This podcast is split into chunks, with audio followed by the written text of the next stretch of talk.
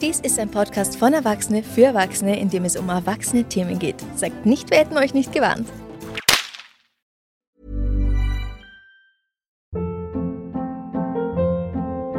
Hold up. What was that? Boring. No flavor. That was as bad as those leftovers you ate all week. Kiki Palmer here, and it's time to say hello to something fresh and guilt-free. Hello Fresh. Jazz up dinner with pecan-crusted chicken or garlic butter shrimp scampi. Now that's music to my mouth. Hello Fresh. Let's get this dinner party started. Discover all the delicious possibilities at hellofresh.com.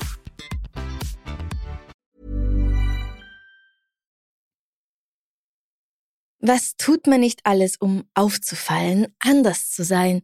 Ich erinnere mich an eine Zeit, in der es schon aufsehenerregend war, mit bunten Haaren oder einem Nietenhalsband durch die Gegend zu laufen. Heutzutage muss man sich schon echt was einfallen lassen. Es war ja alles schon mal da.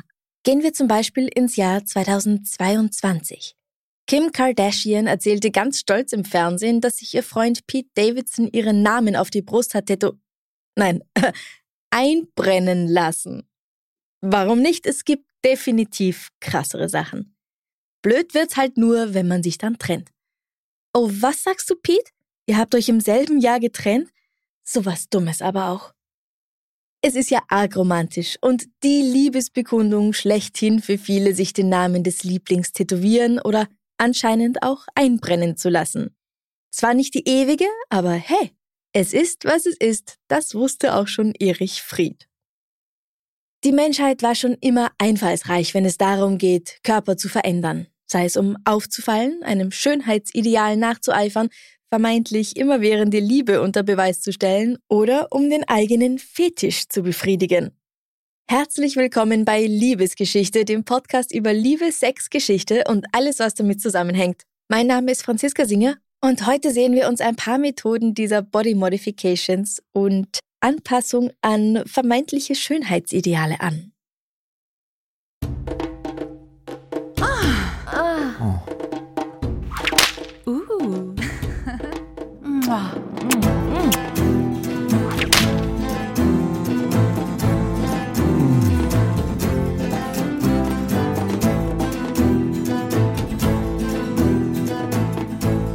Der Ausdruck Body Modification bezieht sich auf absichtliche Veränderungen am menschlichen Körper, die über natürliche physiologische Grenzen hinausgehen.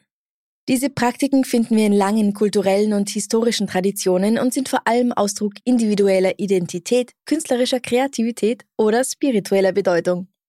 Die Modifikationen können eine Vielzahl von Formen annehmen. Die bekanntesten und mittlerweile alltagstauglichsten sind zum Beispiel Brustimplantate, Piercings oder Tätowierungen. Steigerungen sind zum Beispiel Skarifikation, Implantate und weitere experimentelle Ansätze. Der Kreativität sind kaum Grenzen gesetzt. Die Gründe für Body Modification sind vielfältig und reichen von kulturellen und spirituellen Traditionen über ästhetische Präferenzen bis hin zur individuellen Selbstentfaltung. Es ist wichtig zu betonen, dass Body Modifications nicht immer permanent sind und viele Menschen diese Praktiken als Ausdruck ihrer persönlichen Freiheit und kreativen Individualität betrachten. Dennoch wird diese Form der Selbstveränderung oft kontrovers diskutiert, da sie nicht immer den gesellschaftlichen Normen entspricht und unterschiedliche Reaktionen hervorrufen kann, nicht zuletzt am Arbeitsplatz oder innerhalb der eigenen Familie. Fangen wir doch gleich mal mit dem Tätowieren an.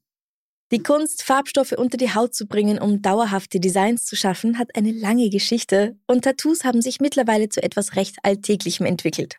Jemanden damit zu schockieren ist heutzutage schwierig, es sei denn, es dreht sich dabei um meine Mutter, die mir ausreden möchte, mich bemalen zu lassen, weil ich doch letztens in dem Kleid so schön ausgesehen habe und wenn dann da was ist, dann halt nicht mehr. Also du weißt schon, dass es für immer ist und vielleicht bereust du es ja mal.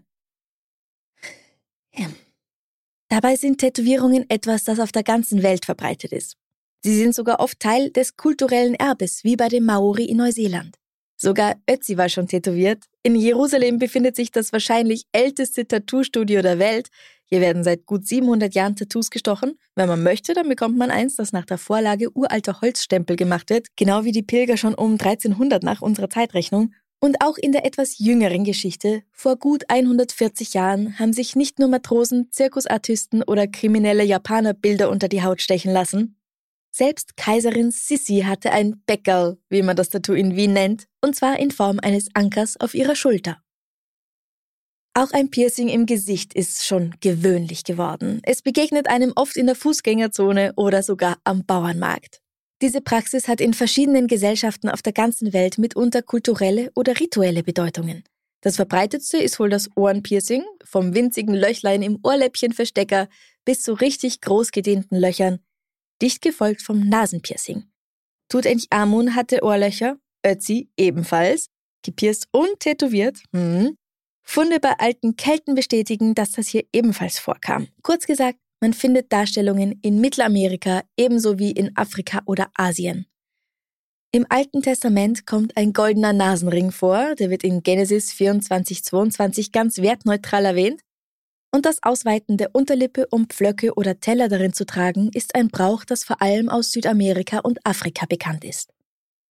Vermutlich hat diese Tradition den Ursprung, Frauen für die Feinde ihres Stammes unattraktiv zu machen und dadurch vor ihnen zu beschützen, während sie sie gleichzeitig für die Männer des eigenen Stammes noch schöner gemacht hat. Schönheit liegt eben immer im Auge des Betrachters. Ihr merkt schon, permanente Körpermodifikationen haben weltweit eine wirklich lange Tradition. Manche davon haben nicht nur etwas mit einem Look zu tun, sondern auch mit sexueller Befriedigung. Als das erste US-amerikanische Bodypiercing-Studio Gauntlet 1975 in Los Angeles eröffnete, rannten seinem Gründer Jim Ward vor allem Menschen aus der queeren SM-Szene die Bude ein. Jim spezialisierte sich auf das Durchstechen von Brustwarzen und Genitalien, und bevor Piercings Mitte der 90er Jahre vom Mainstream angenommen wurden, wurden sie vor allem mit Queer, Kink und anderen Alternativkulturen in Verbindung gebracht. Auf Intimpiercings gehen wir später noch genauer ein. Gründe, warum sich jemand dazu entschließt, seinen Körper dauerhaft zu verändern, gibt es so viele, wie es Menschen gibt. Einer davon kann auf jeden Fall sexueller Lustgewinn bzw. sexuelle Befriedigung sein. Sei es die eigene oder die der anderen Person. Woran denkst du, wenn du das Wort Branding hörst? Vielleicht an etwas, das Unternehmen unternehmen, um eine Markenidentität aufzubauen, die die Leute sich merken? Je nach Sozialisierung und Herkunft assoziierst du Branding vielleicht auch mit dem Markieren von Kühen oder Pferden. Es geht jedenfalls darum, etwas buchstäblich oder im übertragenen Sinne einzubrennen. Und im Kontext der heutigen Episode gehen wir in die buchstäbliche Richtung. Ein Branding ist auf Deutsch ein Brandzeichen. Wenn wir uns die Geschichte des Brandings ansehen, ist das allerdings wenig erotisch und schon gar nicht konsensuell. Früher dienten Brandzeichen meist dazu, Sklaven und Kriminelle zu kennzeichnen, vom alten Rom bis ins 19. Jahrhundert. Heute wird diese Form der Body Modification durch juristische Fragen begleitet und wir gehen für ein Beispiel kurz nach Großbritannien. Branding wurde bis ins späte 20. Jahrhundert als schwerwiegende Form der Körperverletzung und als kriminelle Handlung behandelt, selbst wenn die zu brandmarkende Person ihre Zustimmung gab. 1996 wurde ein Mann angeklagt, der seiner Ehefrau in gegenseitigem Einverständnis ein Zeichen eingebrannt hatte. Irgendjemand hat das dann zur Anzeige gebracht. Das Ende vom Lied? Das Gericht bewertete den Fall als rechtmäßige Zufügung von Körperverletzung, aber nur weil die Handlung innerhalb einer ehelichen Beziehung erfolgte. Das ist eine Formulierung, die bei mir eigentlich schon wieder die Alarmglocken schrillen lässt. Was meinst du, McFluff? In Deutschland ist Branding heute möglich. Man bewegt sich damit in einer juristischen Grauzone. Solange es dem Gebrandmarkten gefällt, ist es nicht nicht gestattet. Was genau hat das jetzt mit Sex oder Fetischen zu tun? Das ist so einfach wie kompliziert. Sich ein Branding geben zu lassen, kann eine sehr intime und spirituelle Erfahrung sein. Dabei geht es primär um den Prozess des Brandens selbst, der mit einer sehr intimen und erregenden Körperlichkeit einhergehen und Menschen regelrecht in einen Zustand von Glückseligkeit bringen kann. Viele vergleichen diesen Prozess mit intensiver Meditation oder einem sehr tiefen Gebet. In der BDSM-Szene kann Branding als Zeichen von Besitz durchgeführt werden. Die Gewissheit, dass so ein Branding von lebenslanger Dauer ist, kann das Gefühl geben, von der anderen Person vollständig besessen zu werden. Und das kann sich sehr befriedigend anfühlen. Wir sehen also, dass Branding keine ausschließlich körperliche Sache ist. Es geht mit einer Einstellung, einer Lust, einem Lebensgefühl einher. Was unser Kollege Pete Davidson vom Anfang der Episode gefühlt hat, als er sich die drei Buchstaben des Vornamens seiner Kurzzeitfreundin in die Brust hat brennen lassen, ist nicht überliefert. Beim Branding bleiben Narben und das macht es Teil des Oberbegriffs Skarifizierung. Doch wer etwas tiefer unter die Haut gehen will, muss nicht unbedingt zum Lötkolben greifen. Cutting ist eine einschneidende Möglichkeit, seinen Körper zu modifizieren. Während man beim Branding auf einen ungestörten Heilprozess setzt, bezieht sich das Cutting, das man im Deutschen auch einfach generell als Karifizierung bezeichnet, auf das kontrollierte Ritzen oder stückweise Entfernen der Haut, um dauerhafte Ziernarben zu erzeugen. Dieser Prozess kann rituellen oder ästhetischen Zwecken dienen und wurde und wird noch immer von einigen afrikanischen Stämmen auf Papua-Neuguinea und auch in anderen Kulturen praktiziert. Der Narbenbildung wird hier mitunter mit Hilfsmittelchen wie zum Beispiel Zitronensäure nachgeholfen oder indem man immer wieder den Wundschorf entfernt. Cutting gibt es natürlich auch in der SM-Szene, um etwa ein Zugehörigkeitssymbol zu erzeugen. Manche nennen sie Sklavennarben, die mit Skalpell, Messer oder Kanülen in die Haut gezeichnet werden. Erst durch die Vernarbung bildet diese Art von Körperschmuck seine Einzigartigkeit heraus und kann sowohl als äußeres Zeichen der konsensuellen Versklavung dienen, als auch als Belohnung oder Bestrafung für den Sklaven. Das Ganze erfordert aber vor allem viel Vertrauen. Und Konsens natürlich. Es gibt keine ordentliche SM-Beziehung ohne Konsens. Wichtig sind hier medizinisches Fachwissen oder zum Beispiel ein Piercer, der sich auch mit Cutting auskennt. Denn zu tief gesetzte Schnitte können extrem schmerzhaft sein und heilen mitunter nicht wie gewünscht. Was für viele Menschen einfach nur wahnsinnig attraktiv und erregend ist, und zwar auf beiden Seiten, sowohl aktiv als auch passiv, ist eigentlich eine alte afrikanische Tradition. Hier haben viele Völker auf Ziernarben gesetzt, da sie auch bei besonders dunkler Haut sehr gut sichtbar sind, anders als ebenfalls dunkle Tätowierfarbe. Die eingeritzten Muster können je nach Ethnie und Region ganz unterschiedliche Bedeutungen haben und beispielsweise den gesellschaftlichen Rang, Alter, Geschlecht oder besondere Stärken und Schwächen ihres Trägers symbolisieren. Sie können genauso eine medizinische oder mythische Bedeutung haben oder schlicht und ergreifend als Körperschmuck dienen. Viele afrikanische Staaten haben die Skarifizierung per Gesetz mittlerweile verboten, vereinzelt wird sie aber noch durchgeführt. Egal ob Skarifizierung in Form von Cutting oder Branding, beides ist als bewusste Body Modification bitte ganz klar von selbstverletzendem Verhalten zu unterscheiden. Alicia Amiras Instagram-Account quietscht nur so vor lauter Rosa, indem sie ihr Feed präsentiert. Auf so ziemlich jedem Foto sind ihre riesigen, offensichtlich vergrößerten Brüste und Lippen zu sehen. Lasziv macht sie Kaugummiblasen oder posiert mit teuren Autos. Ihre langen wasserstoffblonden Haare vollenden die Gesamterscheinung und erinnern an eine Barbie-Puppe. Das Bild einer verspielten, sexy Lady ist dabei voll und ganz von Alicia beabsichtigt, denn sie sieht sich als professionelle Bimbo.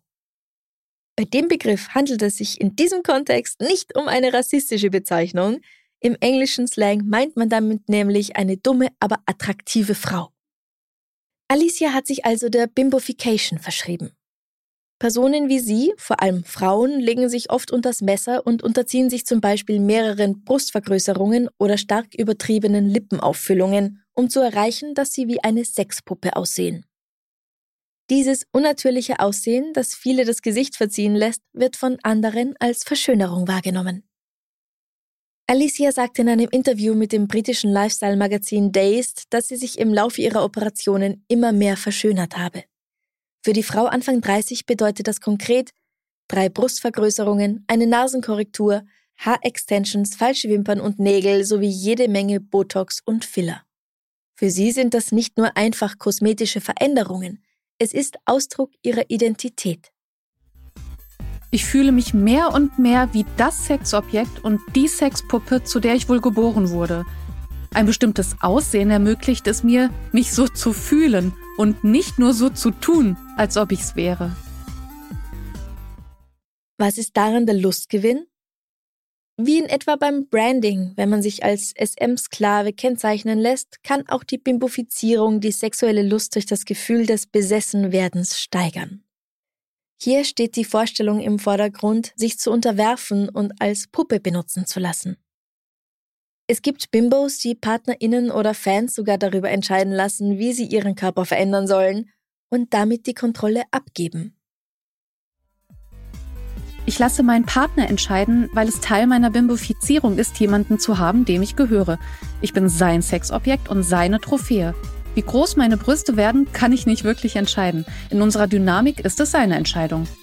Das ist es, was mich anmacht und was mich erregt. Ein solcher Fetisch ist also ein wahrer Lebensstil, eine Identität und dem nachzugehen durchaus auch eine bewusste Entscheidung.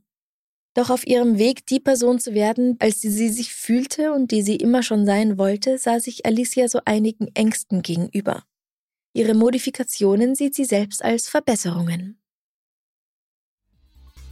Ich hatte schon immer das Gefühl, dass ich innerlich eine Bimbo bin, aber die Kunst der Bimbofizierung und der permanenten Körpermodifikation zu verfolgen, war anfangs wirklich schwer, weil ich mit so vielen Stigmata konfrontiert war und die Angst vor dem Ausschluss aus der Gesellschaft überwinden musste. Ich kann meine Verbesserungen nicht abnehmen, also lebe ich so, unabhängig davon, wie ich mich kleide. Schon sehr früh habe ich ein normales Leben für die Bimbofizierung geopfert und das war eine bewusste Entscheidung. Ich kann mir nicht den Luxus leisten, normal in den Supermarkt zu gehen oder normal auszusehen, weil ich mich so verbessert habe, dass ich das nie tun kann. Die als Juliet Stray bekannte transsexuelle Pornodarstellerin hat sogar 2023 versucht, ihren offiziellen Namen zu Candy Bimbo Doll umändern zu lassen und kämpft dafür vor Gericht. Sie meint, ich möchte auch in einem Leinensack von den Leuten auf sexuelle Art angeguckt werden. Ich wollte die Art und Weise, wie ich meinen Körper verändert habe, nicht verstecken können. Ich mag es, ein Spektakel zu sein. Und ich liebe Demütigung. Also mag ich die Aufmerksamkeit, sei sie positiv oder negativ. Auch für sie ist es ein absoluter Lifestyle. Alicia und Juliette sind mitnichten die ersten und einzigen Personen, die sich für die eigene Schönheit und das Messer gelegt haben. Die Geschichte der Schönheitsoperationen reicht weit zurück und hat in verschiedenen Kulturen und Epochen unterschiedliche Entwicklungen erlebt. Der Drang, das äußere Erscheinungsbild zu verändern und zu verschönern, ist eben tief in der menschlichen Geschichte verwurzelt. Schon vor mehr als 4000 Jahren wurden im alten Ägypten erste Formen der Schönheitschirurgie praktiziert. Archäologische Funde belegen, dass Nasenkorrekturen und Gesichtsrekonstruktionen nach Verletzungen oder Krankheiten durchgeführt wurden. Im antiken Rom war Schönheit ebenfalls von großer Bedeutung und römische Frauen nutzten verschiedene Methoden, um ihr Aussehen aufzupeppen, von Make-up und Frisuren bis hin zu rudimentären Formen der Zahnkorrektur. Ein Schönheitsideal des Spätmittelalters zum Beginn des 15. Jahrhunderts sticht besonders heraus. Edle Damen sollte eine hohe Stirn zieren. In Kombination mit blonden Haaren und schmalen und gewölbten Augenbrauen hat eine hohe und natürlich faltenfreie Stirn ganz schön viel hergemacht. Doch was, wenn man mit einer ganz durchschnittlichen Stirn geboren wurde? Rettung nahte in Gestalt von professionellen Haarentfernern, die zupften, rasierten und sogar chemische Mittelchen anzuwenden wussten, um das überschüssige Stirnhaar zu entfernen. Und ja, es gibt tatsächlich Berichte über verbrannte und abgeschälte Haut, genau wie bei den schiefgelaufenen chemischen Peelings heute. Die Renaissance brachte dann ein starkes Interesse an der menschlichen Anatomie und Chirurgie mit sich und einige medizinische Pioniere wagten sich an das Feld der operativen Verschönerung heran. Im 19. Jahrhundert entwickelte sich die plastische Chirurgie weiter, insbesondere im Bereich der Rekonstruktionen nach Kriegsverletzungen. Not very fun, aber immerhin Fact. Eine der wenigen bekannten gelungenen Mastektomien vor dem 20. Jahrhundert wurde am 18. November 1811 durchgeführt. Nachdem bei der britischen Schriftstellerin Frances oder Fanny Burney ein Tumor festgestellt wurde, erklärte sie sich bereit, die rechte Brust amputieren zu lassen. Die Schmerzen waren einfach zu groß geworden. Und das alles Jahrzehnte vor der Erfindung der Anästhesie mit Chloroform. Alles, was Fanny vorher einnehmen konnte, war ein Gläschen Likör, vielleicht mit ein wenig Laudanum versetzt. Während der Prozedur war sie bei vollem Bewusstsein und sie schrieb ihre Erfahrungen später auf. Hiring for your small business? If you're not looking for professionals on LinkedIn, you're looking in the wrong place. That's like looking for your car keys in a fish tank. LinkedIn helps you hire professionals you can't find anywhere else, even those who aren't actively searching for a new job but might be open to the perfect role. In a given month, over 70% of LinkedIn users don't even visit other leading job sites. So start looking in the right place. With LinkedIn, you can hire professionals like a professional. Post your free job on linkedin.com slash people today. Hold up. What was that? Boring. No flavor. That was as bad as those leftovers you ate all week. Kiki Palmer here, and it's time to say hello to something fresh and guilt-free. Hello Fresh. Jazz up dinner with pecan-crusted chicken or garlic butter shrimp scampi. Now that's music to my mouth. Hello Fresh. Let's get this dinner party started. Discover all the delicious possibilities at hellofresh.com.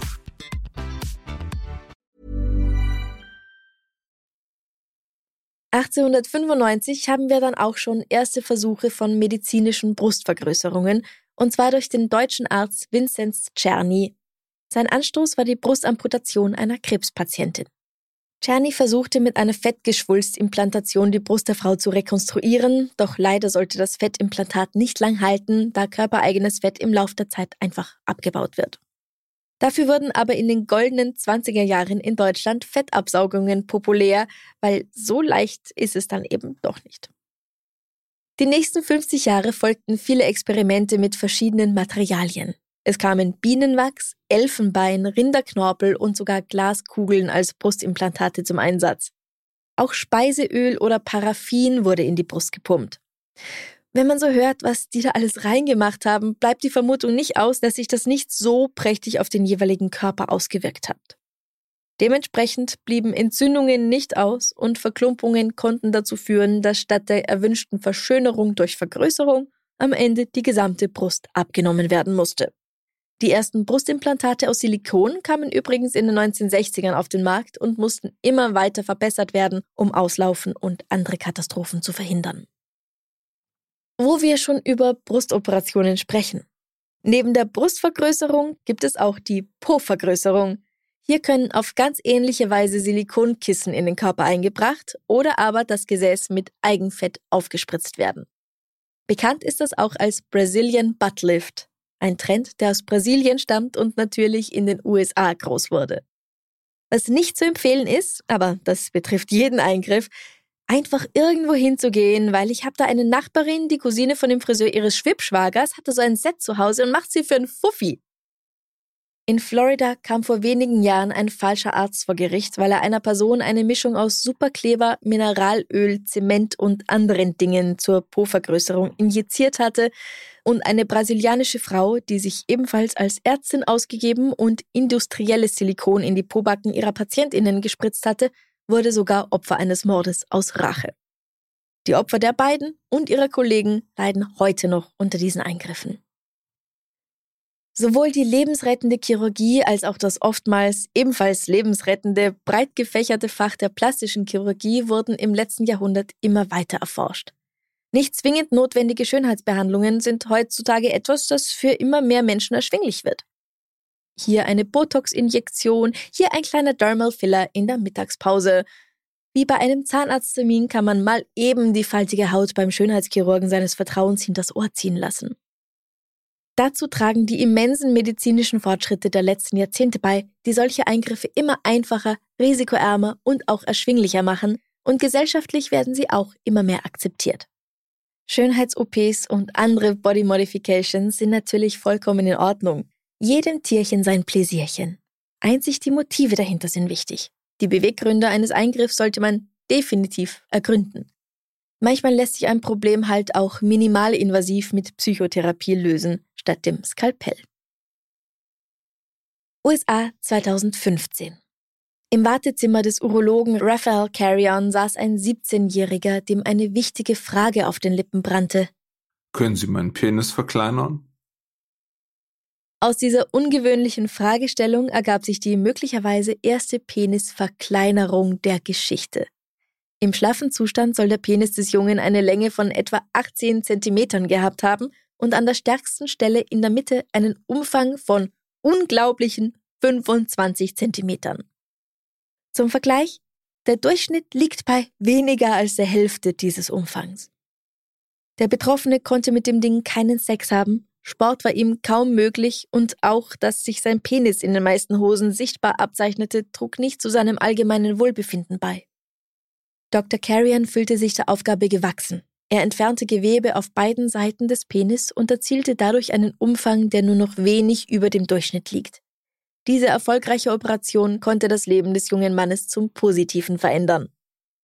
Es geht aber auch in die andere Richtung. Penisvergrößerungen sind vermutlich gängiger in den Köpfen, denn in puncto Sex und Attraktivität scheint irgendwie eine Regel im Kopf der modernen Menschen herumzugeistern. Je größer, desto besser. Die E-Mails, die regelmäßig in meinem Spam-Ordner landen oder Anzeigen auf diversen Pornoseiten zaubern mir jedes Mal wieder ein Lächeln ins Gesicht, weil ich dann an die Szene in Austin Powers 2 denken muss, in der er die schwedische Penisvergrößerungspumpe überreicht bekommt. Und seien wir ehrlich, dass größer automatisch gleich besser sein soll ist ja wirklich eine überholte These, wie man vielleicht auch an den 17-Jährigen sehen kann. In den letzten Jahren bin ich vermehrt auf Berichte über Intimchirurgie bei Frauen gestoßen, etwa kosmetische Vulvalippenkorrekturen, die Wiederherstellung des sogenannten Jungfernhäutchens, also dass das mit der Jungfräulichkeit ein überholter Scheißdreck ist, darüber sind wir uns hoffentlich einig, oder sogar Vagina-Verengungen werden angeboten. Auch wenn eher dem weiblichen Geschlecht ein Schönheits- oder Jugendwahn unterstellt wird, Männer haben ebenfalls die Option, ihre wichtigsten Körperteile aufzumöbeln. Für Herren gibt es zur optischen Verjüngung unter anderem die Möglichkeit der Hodensackstraffung. Denn mit zunehmendem Alter kann es dazu kommen, dass die Haut nicht nur im Gesicht und an den Armen, sondern auch an allen anderen Stellen schlaff wird und der Hodensack tiefer hängt als in jungen Jahren. Vielleicht wollt ihr mir sagen, was ihr davon haltet. Ich jedenfalls bin hier derselben Meinung wie dann, wenn es darum geht, ob sich jemand sein Arschloch bleichen lassen sollte, damit es rosiger aussieht. Wenn jemand schon so nah dran ist, dass man Farbe oder Falten bemerken kann, wird ihn oder sie doch auch das nicht mehr davon abhalten, weiterzumachen. Und wenn doch, dann ist das ausschließlich deren Problem und da ist die Tür. Wo wir schon im Intimbereich angekommen sind und ich schon von alten Filmen gesprochen habe, wenn man Filme, die vor 20 Jahren rausgekommen sind, schon als alt bezeichnen möchte, in dem meiner Meinung nach unterschätzten Blödel-Klassiker Super süß und super sexy gibt es eine Szene, in der der von Selma Blair gespielte Charakter beim Oralsex mit dem Gaumenzäpfchen am Penispiercing des Mannes hängen bleibt. Blöde Geschichte. Aber es geht gut aus. Auch diese Art der Body Modification hat eine lange Geschichte und kann verschiedene kulturelle, ästhetische oder persönliche Bedeutungen haben. Zu den häufigsten Intimpiercings gehören diejenigen im Bereich der äußeren Genitalien, wie zum Beispiel Klitoris-Vorhaut-Piercings, Vulvalippen-Piercings oder Guiche-Piercings. Also ich hatte weder das Wort noch von der Platzierung am Damm zwischen Anus und Vulva bzw. Hoden zuvor gehört, aber man lernt nie aus. Deswegen gibt's ja diesen Podcast. Weitere beliebte Stellen sind Frenulum oder Hodensack, aber auch da gibt's mehr Möglichkeiten, als ich heute Zeit habe, für euch aufzuzählen. Besonders hervorheben möchte ich aufgrund seines Namens nur das Prinz Albert Piercing, das durch die Harnröhre und unterhalb der Eichel verläuft. Es hat leider wohl nicht wirklich etwas mit Königin Victorias Gemahl zu tun. Wobei Nippel- und Genitalpiercings im ausklingenden 19. Jahrhundert in der sogenannten besseren Gesellschaft Europas absolut im Trend waren. Irre, oder? Es ist schwer genug, sich Sissy mit einem Tattoo vorzustellen. Aber wenn ich jetzt denke, dass Kaiser Wilhelm vielleicht einen Prinz Albert hatte? Intimpiercings können verschiedene Funktionen erfüllen. Einige Menschen entscheiden sich aus ästhetischen Gründen dafür, um auch hier ihre Individualität und ihren persönlichen Stil auszudrücken. Und im sexuellen Kontext kann es dazu dienen, die Stimulation während des Geschlechtsverkehrs zu erhöhen, für einen selbst oder auch für die andere Person. In einigen Kulturen haben Piercings im Genitalbereich auch eine rituelle Bedeutung. Zum Beispiel wurden bestimmte Piercings von einigen Stämmen als Übergangsritus oder Zeichen der Zugehörigkeit zu einer bestimmten Gruppe praktiziert. Besonders beliebt waren sie in Südostasien.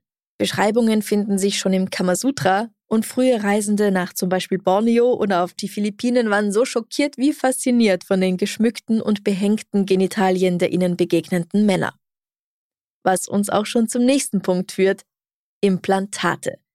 Diesmal nicht zur Vergrößerung, sondern um bestimmte Formen oder Texturen zu schaffen. Kleine Objekte oder Schmuckstücke können subkutan, also unter der Haut platziert werden, um ein taktiles Element hinzuzufügen oder als visuelles Statement zu dienen. Beim Pearling oder Genital Beading werden Perlen aus verschiedenen Materialien dauerhaft unter die Haut der Genitalien, der Vulvalippen, des Penisschafts oder der Vorhaut eingesetzt. Das ist nicht nur eine ästhetische Praxis, sondern dient in der Regel auch dazu, das sexuelle Vergnügen der Partner beim Verkehr zu steigern. Bleiben wir beim Penis, weil das die weiter verbreitete Praxis ist. Im irrigierten Zustand verschieben sich die Kugeln in Richtung Eichel und sorgen beim Träger für zusätzliche Stimulation. Beim Geschlechtsverkehr soll aber vor allem die Partnerin davon profitieren, da durch die zusätzlichen Gadgets im Penis die weiblichen Lustpunkte massiert und ihr Orgasmus dabei noch intensiver werden kann. Einige der frühesten Aufzeichnungen über diese Praxis stammen von spanischen Kolonialisten auf den Philippinen im 16. Jahrhundert. Doch auch in anderen Ländern wie China, Japan, Korea, Indien, Thailand oder Kambodscha finden sich Begriffe dafür. Für die erste konkrete Beschreibung für Pearling im europäischen Raum müssen wir nicht allzu weit in die Vergangenheit schauen.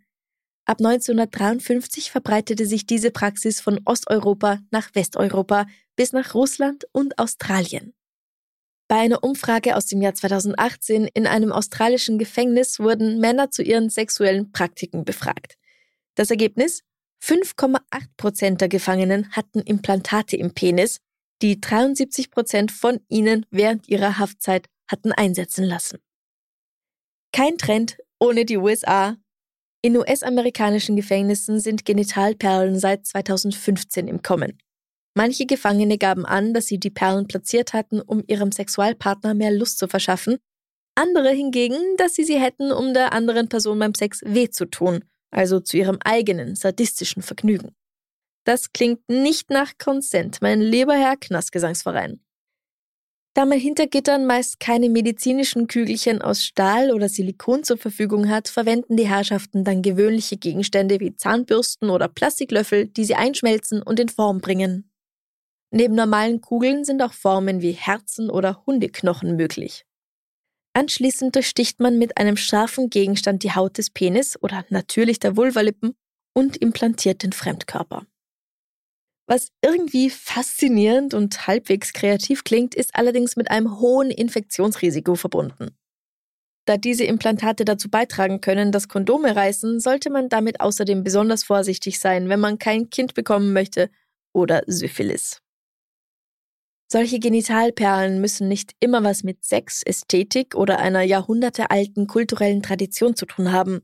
Manche Mitglieder der Yakuza, der japanischen Mafia, lassen sich angeblich für jedes hinter Gittern verbrachte Jahr eine weitere Perle unter die Haut schieben.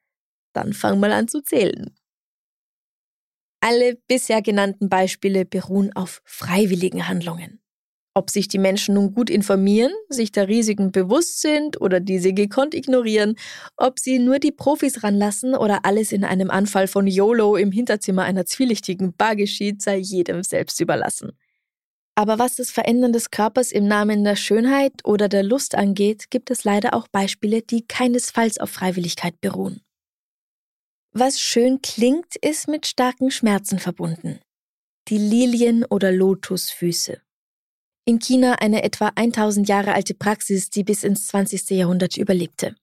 Bei dieser wurden Kindern, meistens Mädchen, im Alter zwischen fünf und acht Jahren die Knochen der Zehen gebrochen und anschließend unter die Fußsohlen gebunden, um so den Fuß so klein und kompakt wie möglich zu gestalten. Dieser Prozess ist nicht nur schmerzhaft, er kann sogar zum Verlust von Zehen oder dem ganzen Fuß führen. Außerdem litten viele Betroffene darunter, dass sie aufgrund ihrer massiven Schmerzen nicht richtig gut gehen konnten. Alles um das Ideal eines nur 10 cm langen Füßchens zu erreichen, und im Endeffekt Frauen zu unterdrücken. Glücklicherweise ist diese Praxis seit 1949 offiziell verboten.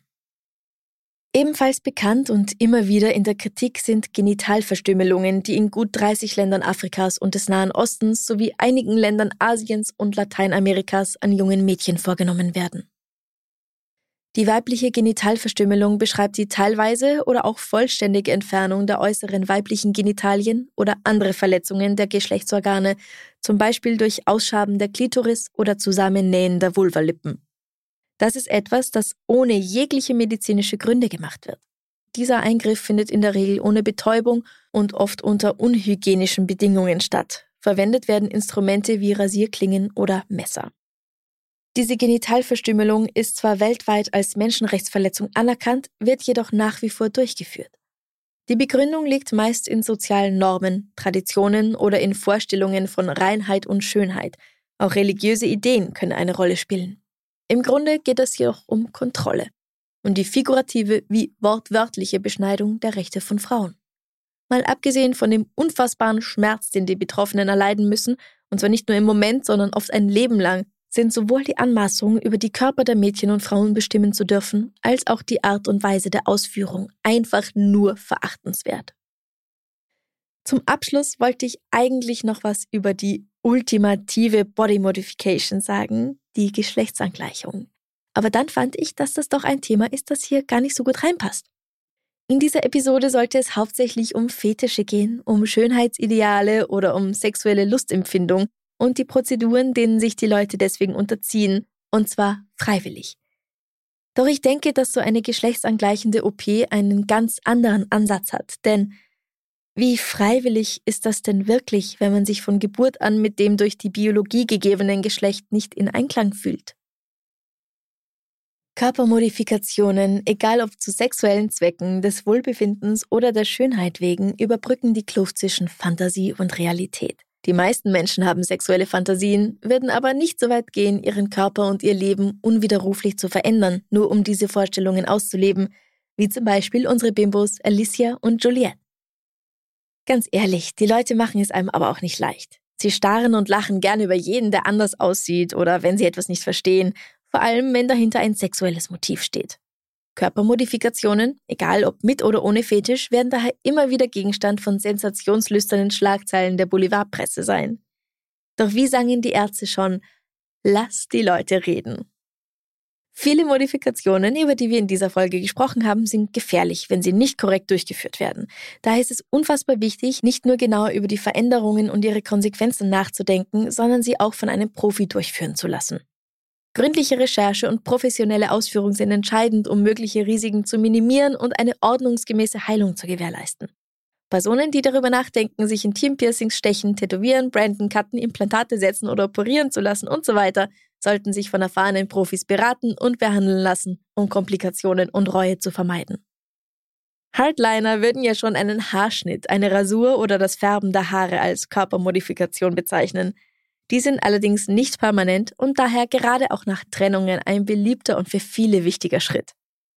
Was am Ende auch zählt, ist doch die Freiheit, über seinen eigenen Körper und seinen Lebensstil frei entscheiden zu können und niemand anderen gegen seinen oder ihren Willen zu verletzen. So oder so sollten wir alle das Selbstwertgefühl und den Mut haben, uns selbst glücklich zu machen. Ob das jetzt implantierte Schnurrhaare sind oder ein Leben gänzlich ohne Body Modifications. Wenn euch diese Folge gefallen hat, dann folgt bitte dem Podcast in eurer Podcast-App, um keine Folge zu verpassen und gebt uns 5 Sterne. Das wäre eine große Hilfe. Und wenn ihr einen Themenvorschlag habt, dann schreibt mir gerne auf Instagram at Liebesgeschichte Podcast. Ich freue mich auf eure Nachrichten. So, ihr Lieben, ich lege jetzt das Mikro beiseite und lasse mich tätowieren, egal was meine Mama davon hält. Ich finde es nämlich schön. Bis zum nächsten Mal. Bussi, Baba. Liebesgeschichte wurde kreiert und gehostet von Franziska Singer, das bin ich. Zusätzliche Recherche und unschlagbares historisches Fachwissen von Katrin Stupp MA. Vielen Dank auch an die zusätzlichen Sprecher Katrin Stupp, Björn Hennecke und Julia Stipsitz.